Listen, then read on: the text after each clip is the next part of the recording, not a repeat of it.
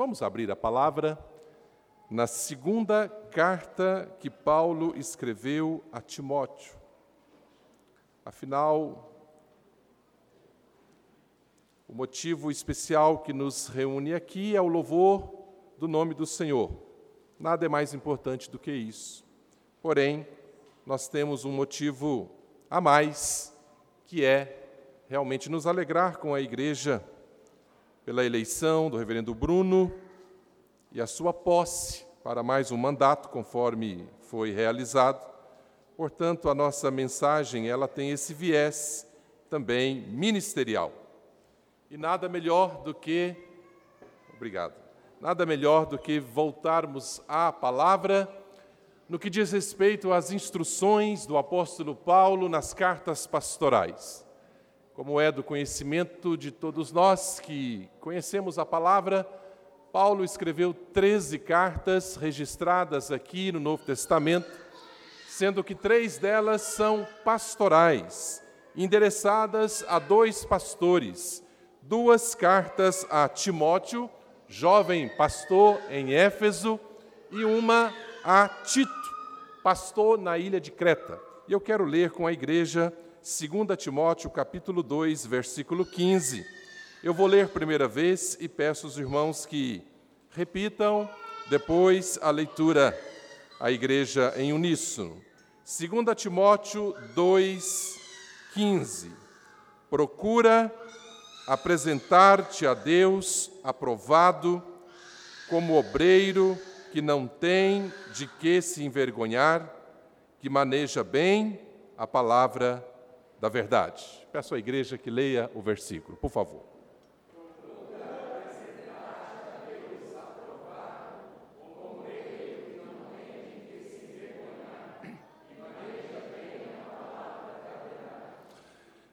Senhor nosso Deus, graças te damos por esta palavra tão poderosa, palavra do Senhor lâmpada para os nossos pés, luz para os nossos caminhos, fonte inesgotável de riqueza e sabedoria. Pedimos agora, ó Deus, a iluminação do teu Espírito, para que tu venhas desvendar os nossos olhos, para que contemplemos a grandiosidade da tua palavra, que tu possas, ó Deus, romper as barreiras no falar, mas também no ouvir que os nossos ouvidos estejam atentos à tua palavra, o nosso coração, nossa mente inclinados à verdade imutável, toda suficiente, inerrante, que venha ao nosso encontro, ó Deus, para nos habilitar para toda boa obra.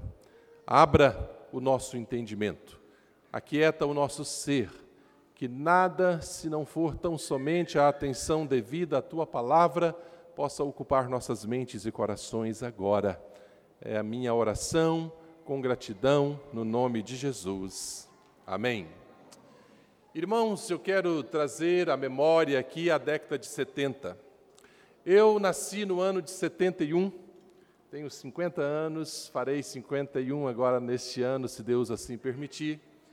Nascido em um lar cristão presbiteriano de terceira, quarta geração, e me lembro muito bem da década de 70, já no final, quando eu era uma criança de 7, 8, 9 anos, entrando ali na década de 80, da identidade dos cristãos. Éramos na região do Alto Paranaíba, de onde sou, região de Patos de Minas, Rio Paranaíba, onde nasci, identificados como protestantes.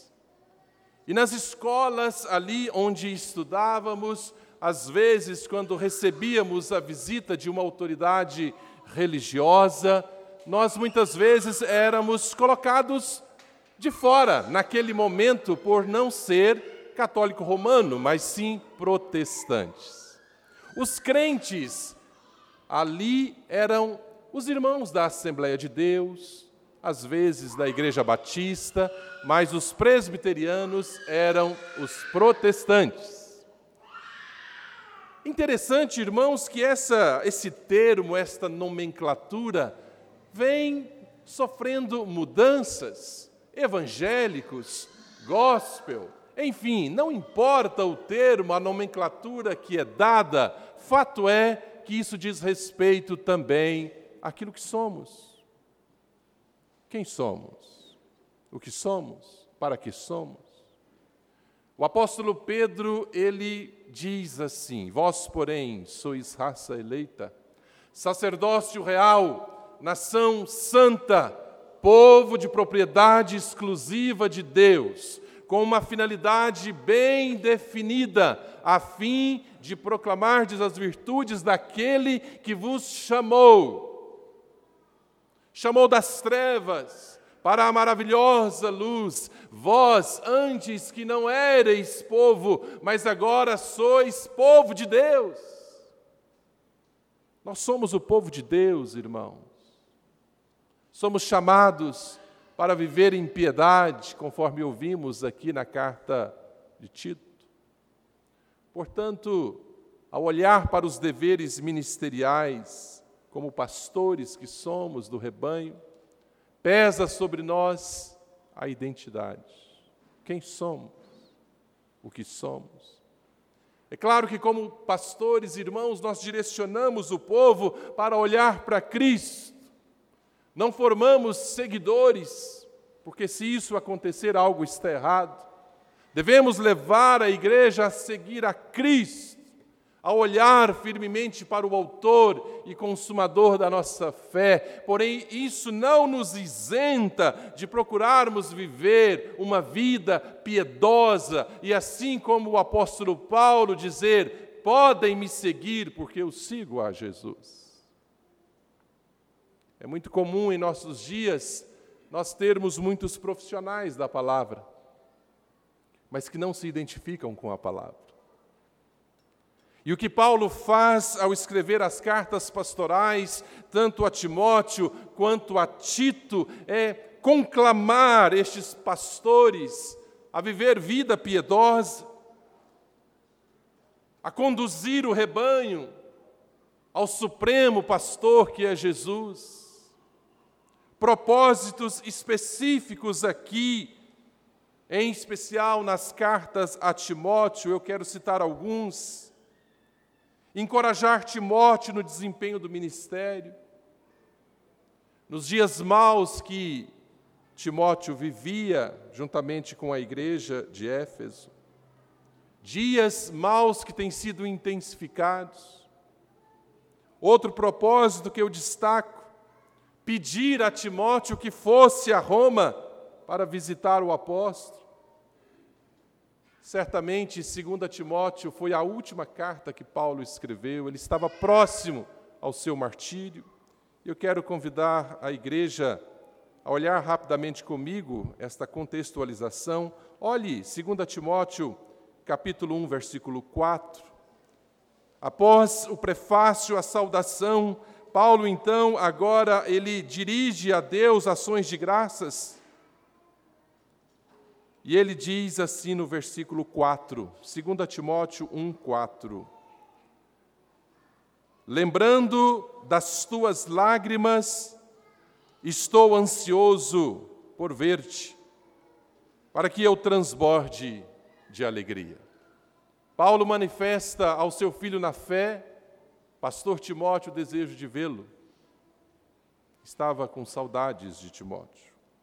Indo para o capítulo 4 ainda desta carta, a segunda, passe algumas páginas, por favor, irmãos. Capítulo 4, o versículo de número 9. Procura vir ter comigo depressa. Paulo, abandonado pelos homens, manifesta o desejo de ver Timóteo. Venha me visitar. Agora olhe para o versículo 21 do capítulo 4. Apressa-te a vir antes do inverno. Não demore. Paulo, perseguido por muitos, abandonado, manifesta um desejo em seu coração de ver o seu filho na fé, Timóteo. Portanto, Dentre os propósitos da carta, podemos destacar estes: encorajar Timóteo no desempenho do ministério, e pedir-lhe que fosse visitá-lo, ele carecia de um aconchego, de uma palavra de alguém que ele identificava nesse alguém um ministro verdadeiro do Evangelho. No capítulo 2, que está o nosso versículo, Paulo, no verso 14, diz: recomenda estas coisas, dá testemunho solene a todos perante Deus. Aí vem a finalidade, o princípio teleológico que chamamos na teologia, para que estejam ou evitem contendas de palavras, que para nada aproveitam, exceto para a subversão dos ouvintes. E então chegamos ao nosso versículo. Procura apresentar-te a Deus aprovado, como obreiro que não tem de que se envergonhar, que maneja bem a palavra da verdade. Neste versículo 15, nós temos aqui três requisitos fundamentais do ministério.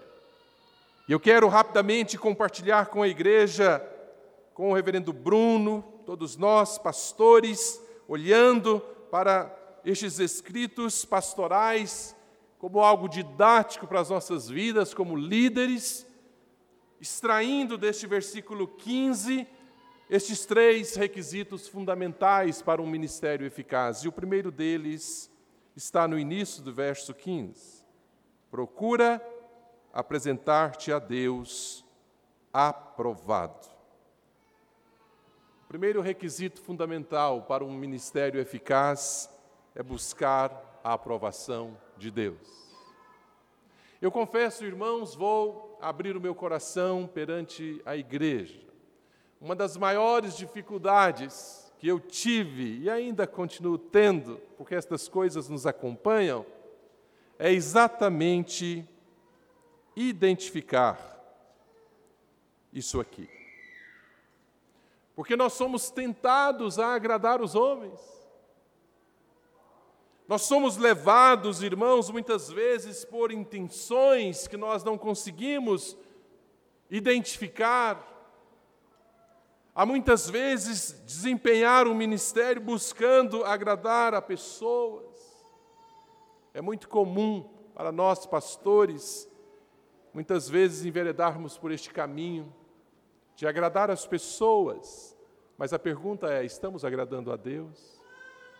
Paulo é direto aqui nessa instrução, neste requisito a Timóteo: busque agradar àquele que te arregimentou, aquele que te chamou, aquele que te vocacionou, aquele que tirou você das atividades comuns para este ministério especial da palavra, como um pastor que conduz as pessoas para agradar a Deus.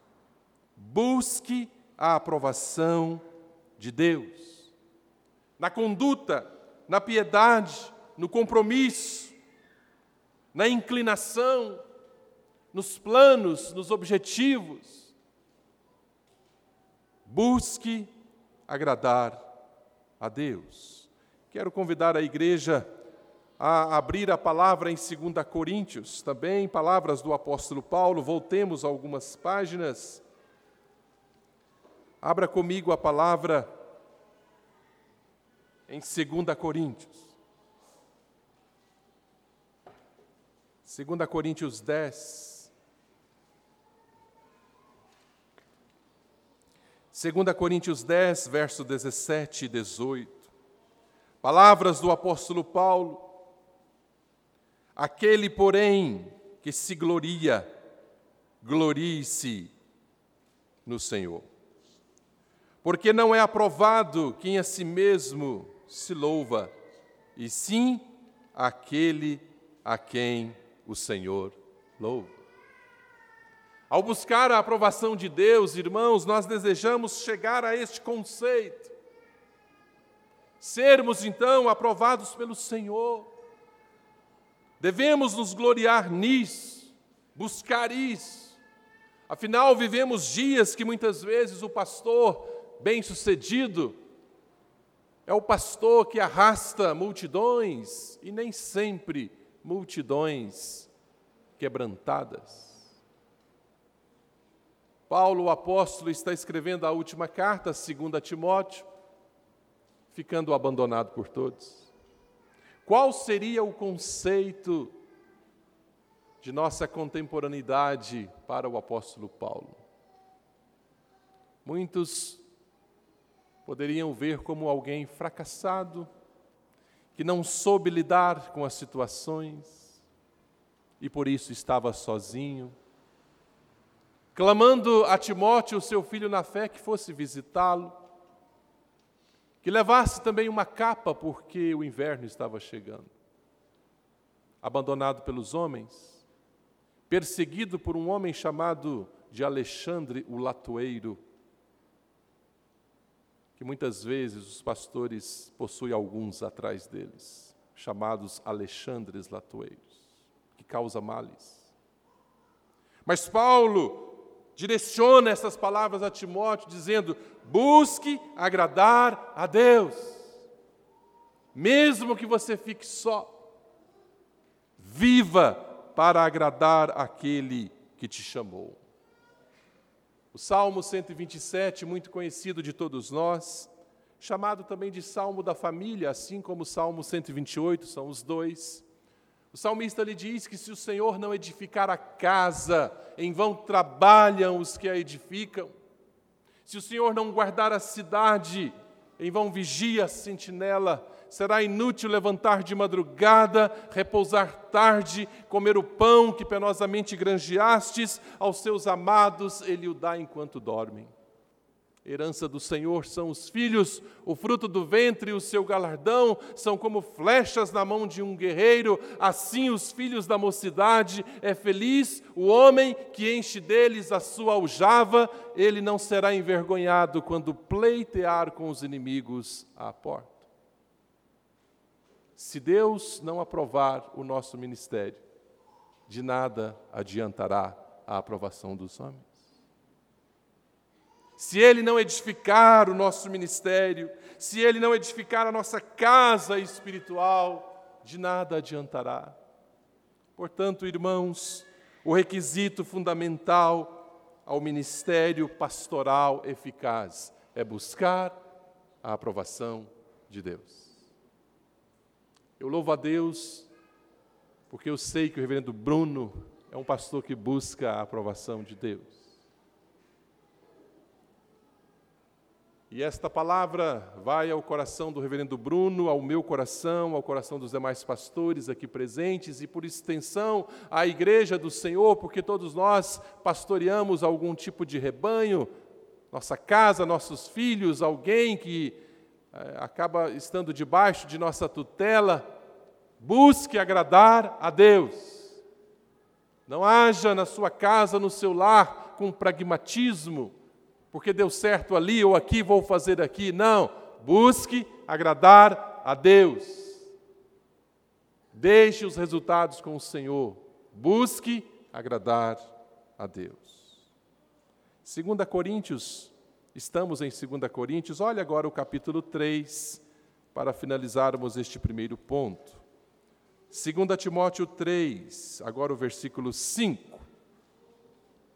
2 Timóteo, 2 Coríntios, me desculpe, irmãos. 2 Coríntios 3, 5.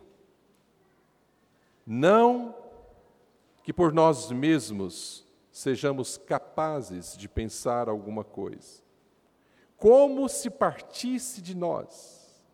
Pelo contrário, a nossa suficiência vem de Deus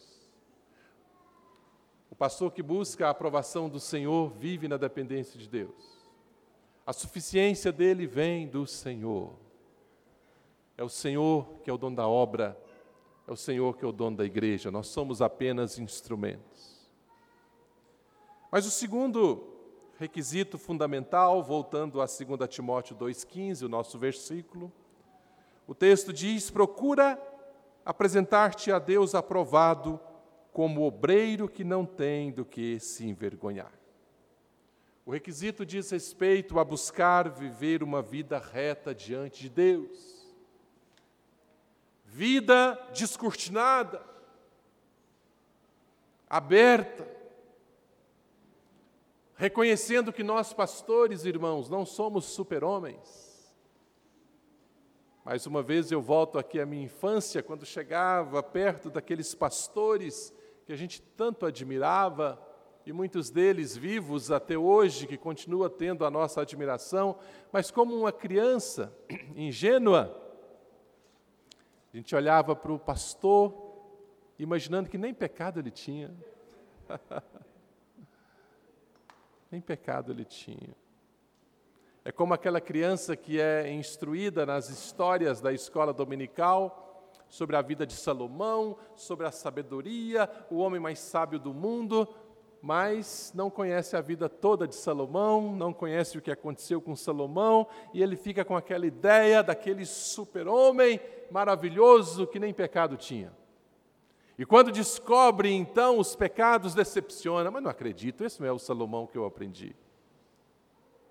Irmãos, nós não somos perfeitos, mas devemos sim buscar viver vida reta diante de Deus, como obreiro que não tem de que se envergonhar, que abre o seu coração e a sua vida, confessa os seus pecados, as suas fragilidades, pede perdão, reconhece erros.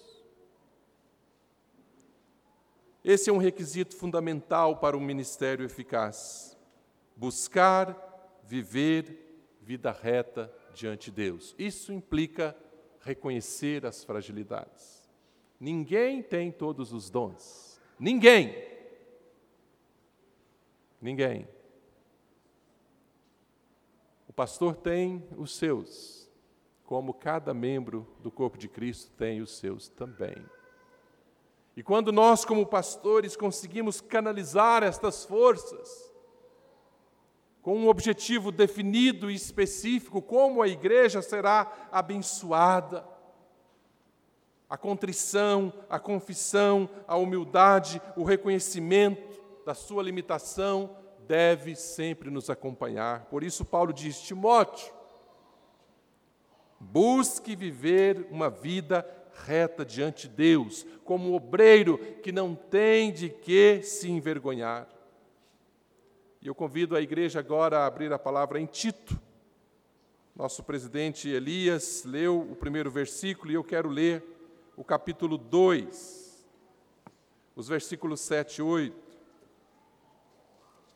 Tito, capítulo 2 Veja o que Paulo agora diz ao pastor Tito. Tito 2, 7 e 8. Torna-te pessoalmente padrão de boas obras. No ensino, mostra integridade, reverência, linguagem sadia e irrepreensível Olha, olha o princípio de finalidade novamente. Para quê? Para que o adversário seja envergonhado, não tendo indignidade nenhuma que dizer a nosso respeito. Calvino, o grande reformador, comentando aqui este texto, ele diz que a doutrina será de pouca autoridade a menos que a sua força e majestade resplandeçam na vida do ministro, como o reflexo de um espelho. Como é maravilhoso, irmãos, não obstante as nossas fragilidades como líderes, como pastores, presbíteros, diáconos,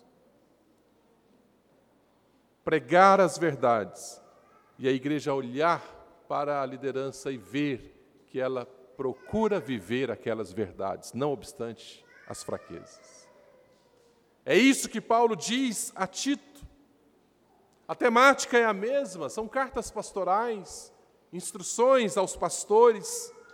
Torna-te pessoalmente. Aqui é algo pessoal, não é algo coletivo, mas algo pessoal. Torna-te pessoalmente. Você, Tito, você, padrão de boas obras, reverência, piedade, linguagem sadia, busque viver vida reta diante do Senhor.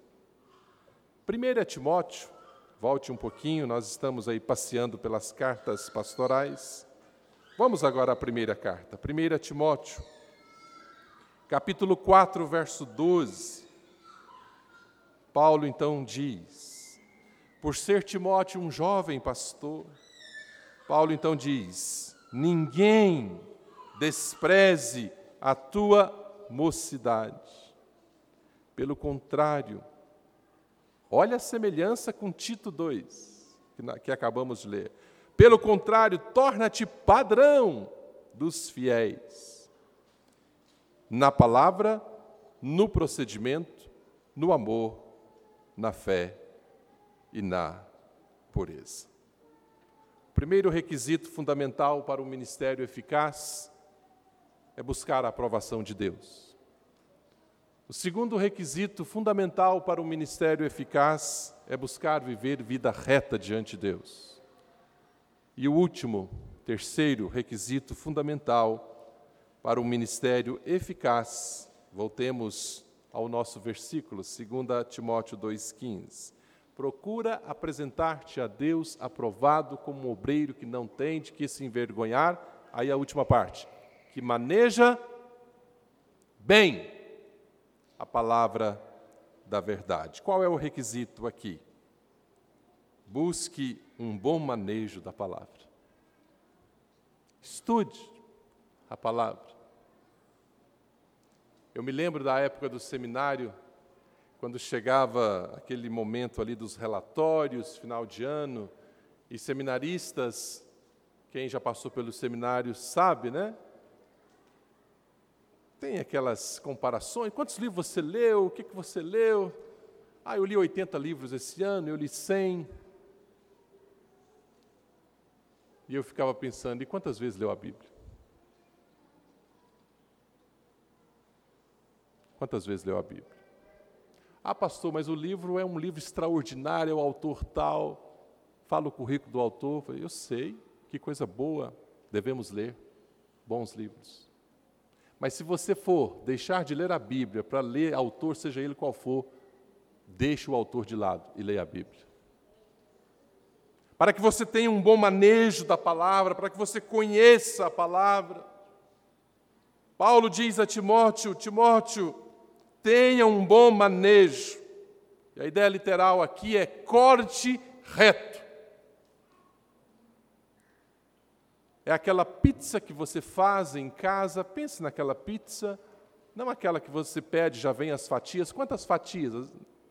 Quatro, oito, doze? Não, é aquela que você faz e você reúne a família e agora você vai fazer a partilha. E você, de forma correta, divide. Para os meninos,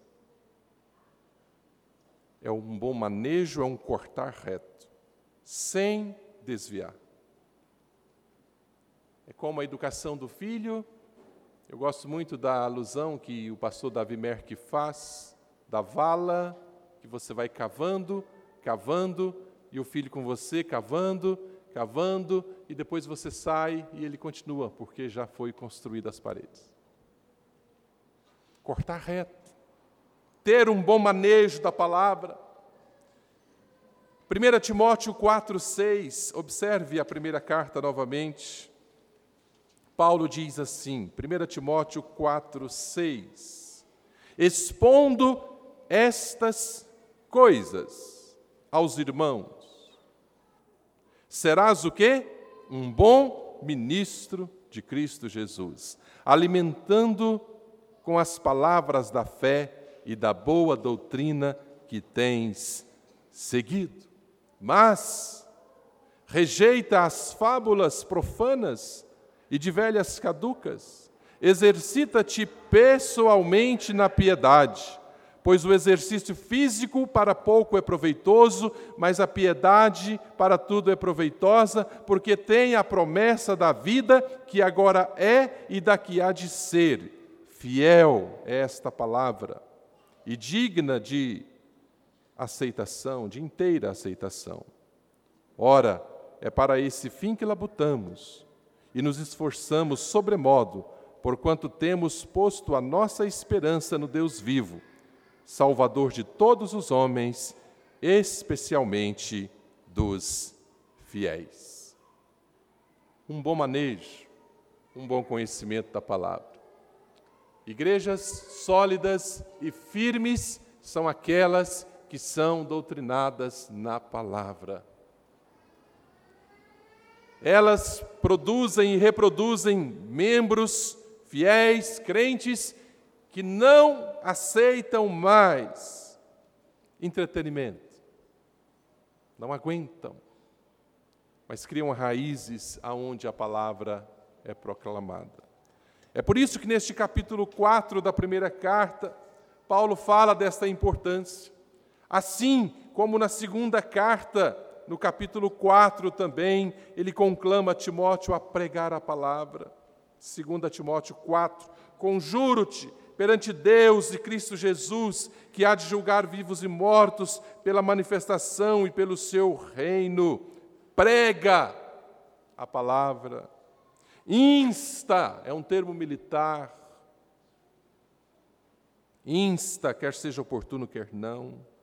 Corrige, repreende, exorta com paciência, com longanimidade e doutrina pois haverá tempo em que não suportarão a sã doutrina.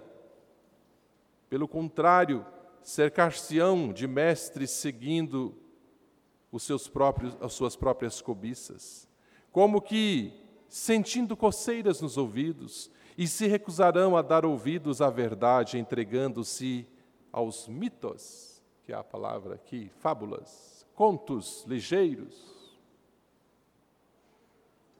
Sabe aquele púlpito que vem para entreter as pessoas, contar as histórias da semana do pastor? O que, que ele fez? Fazer o povo rir.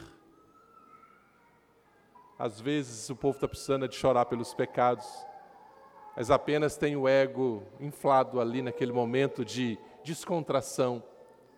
E sai muitos dizendo: leve, Irmãos, somos chamados para pregar a palavra, instar, repreender, corrigir com longanimidade, doutrina, sabendo que os tempos maus estão por aí, e é por isso que no versículo 5, 2 Timóteo 4, Paulo diz assim: Tu, porém, e esta é uma expressão chave na carta, Paulo descreve o contexto, então se dirige a Timóteo e diz: Tu, porém, ou seja, você faça diferente. Não siga o curso natural das coisas.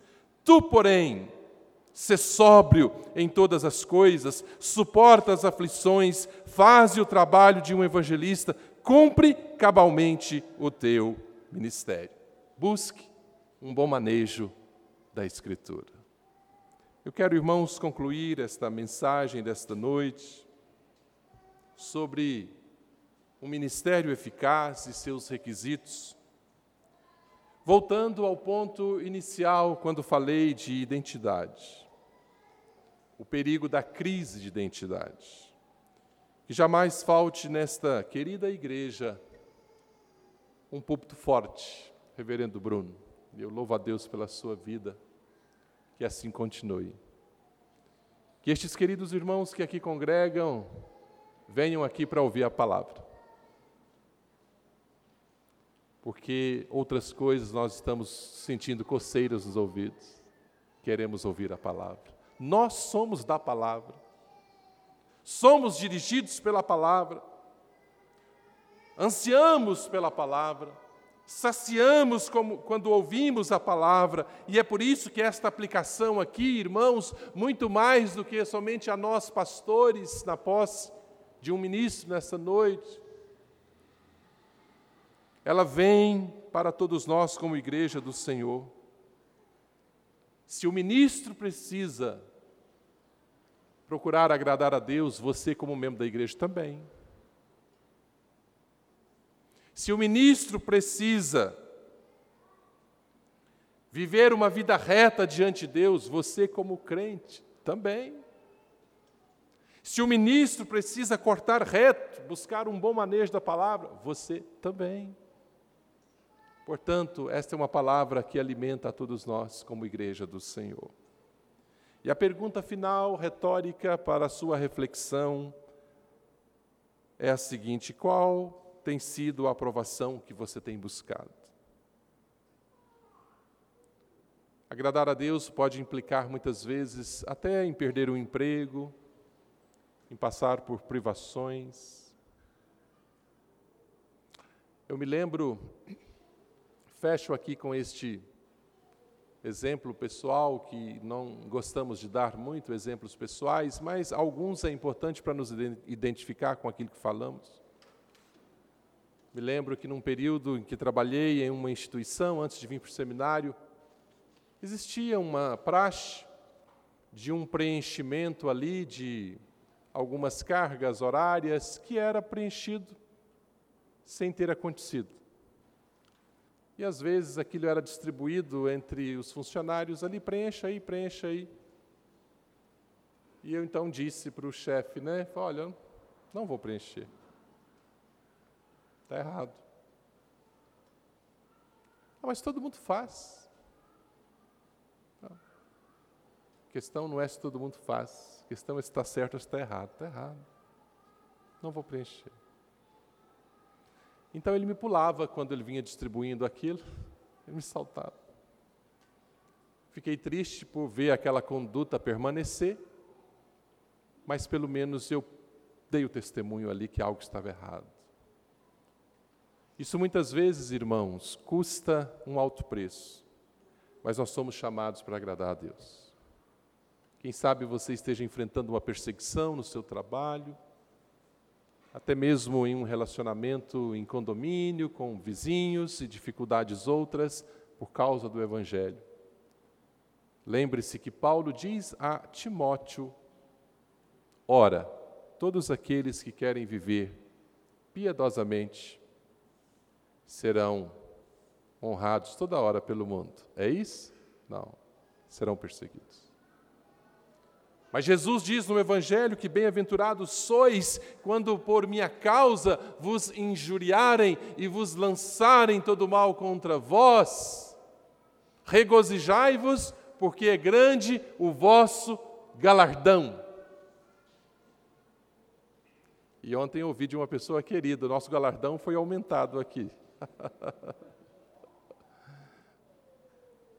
nosso galardão não é aqui, irmãos nós estamos peregrinando.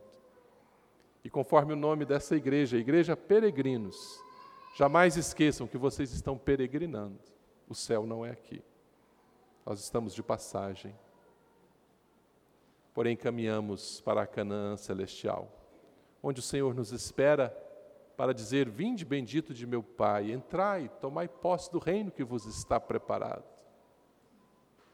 O Senhor vai galardoar aqueles que desempenham um ministério eficaz. Seja pastor, presbítero, diácono, servo, serva, cumpra o seu papel, seja fiel ao Senhor e que Deus muito te abençoe.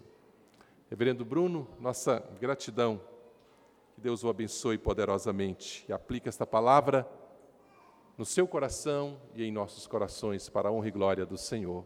Amém.